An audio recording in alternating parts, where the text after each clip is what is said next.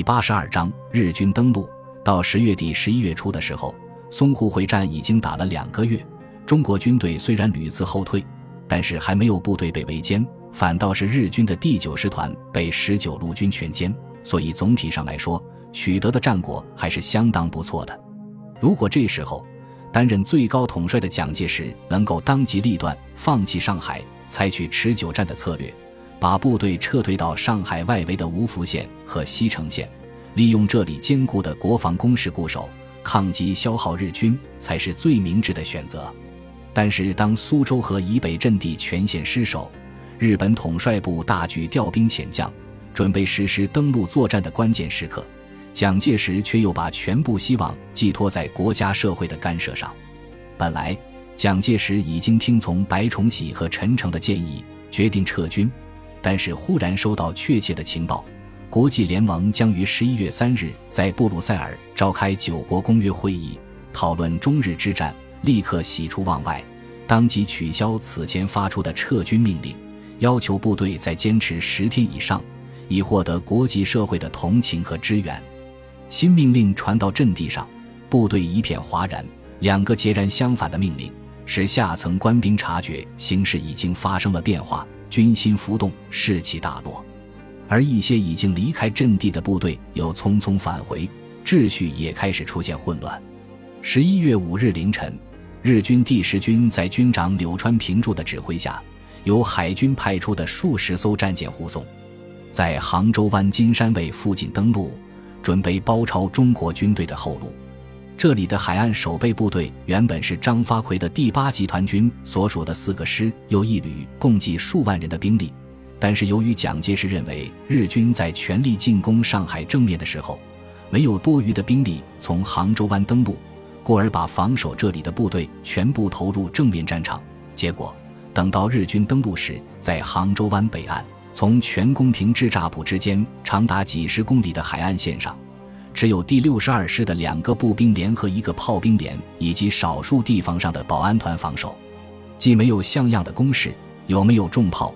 面对十万装备精良的日军，结果可想而知。日军轻松击溃守军的抵抗，成功登陆。然后，日本统帅部决定把上海派遣军和第十军合编为华中方面军，由松井石根指挥，计划与海军配合。全歼上海附近的中国军队。日军登陆后，淞沪战场的形势已经万分危急。在这种情况下，中国军队的唯一选择就是撤退。然而，战区司令长官部在得到日军登陆的消息时，还摸不清敌人的战略意图，连登陆部队的兵力部署都一无所知，从而错误地判断形势，错失了从容撤退的时机。已经升任淞沪战场前敌司令官的陈诚，在日军登陆的第二天就得到了消息，但是他判断敌人兵力最多不过一个师团，只是骚扰性质，调派右翼集团的第六十七军前往增援。与此同时，右翼作战集团司令张发奎也派第六十二师一部、独立第四十五旅、第七十九师和预备第十一师等部队火速前往夹击日军，然而为时已晚。第六十七军虽然及时赶到松江，但是和日军相比，无论是兵力还是武器装备，都处于绝对的劣势，根本不是日军的对手。敌人很快就推进到松江城下，松江保卫战打响了。第六十七军是隶属于张学良的东北军，背负着国仇家恨，虽然明知力量悬殊，军长吴克仁抱定必死的决心与日军一战，在发给司令部的电文中写道。我决心率部死战，是与城池共存亡。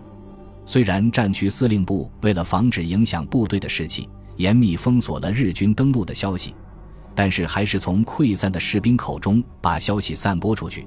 孙百里得到消息之后，立即在第一时间把几个师长叫了过来。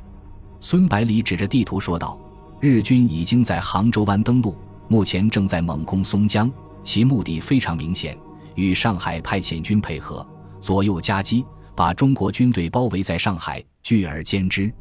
第六十七军正在防御松江，估计坚持不了多久。日军既然处心积虑地计划了这么久，投入的兵力肯定非常可观。第六十七军从大西北千里行军，已经是疲惫之师，再加上装备和兵力的巨大差异，失败是必然的。松江一旦失守，日军必然继续向嘉兴推进，切断沪杭铁路，然后只要再切断京沪铁路，我们这七十万大军就要被日军包饺子了。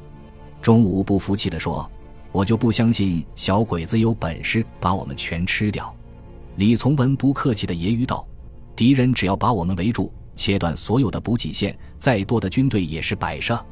日本人有军舰。”可以源源不断地从其他地方派新的部队过来，而我们既无兵可派，也无路可走，只有死路一条了。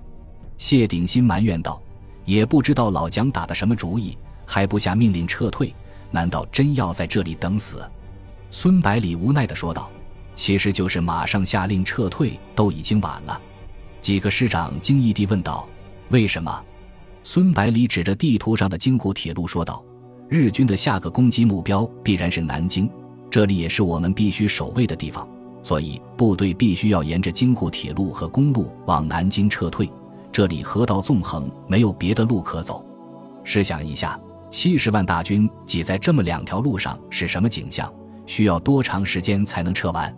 更何况还有很多部队与日军在交战，敌人怎么可能让他们从容撤退？另外，军队在行军的时候，如何应付日本空军的轰炸？如何保持部队不陷入混乱？单纯从军事的角度来说，组织成功的撤退比进攻要难得多。中午建议道：“我们现在全速赶往松江支援第六十七军，只要把这股日军堵住，不就行了吗？”廖启荣说道：“咱们连日军有多少兵力都不知道，怎么打？”谢鼎新说道。时间上恐怕也来不及。再说，苏州河北的日军会放咱们走吗？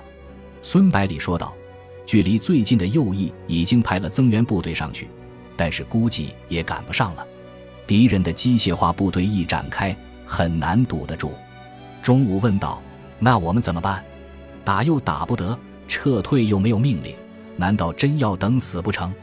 孙百里回答道：“我打算让炮兵和辎重部队先撤。”不必再等上面的命令了。为避免遭到日军飞机轰炸，不走铁路和公路，尽量沿着乡间公路前进，由工兵部队沿途支援。这样虽然走得慢点，但是安全系数会高些。李从文担心地问道：“现在是非常时期，万一被扣上逃跑的罪名，谁也救不了我们。”孙百里说道：“管不了那么多了，现在不撤退。”到时候就真的变成逃跑了，形势已经如此危急，可是司令部居然还没有安排撤退的顺序，掩护部队也没有指定，肯定是指望不上了。中午问道：“我们撤到哪里去？”孙百里指着地图上一条连绵于百公里的黑线说道：“无福县。”本集播放完毕，感谢您的收听，喜欢请订阅加关注，主页有更多精彩内容。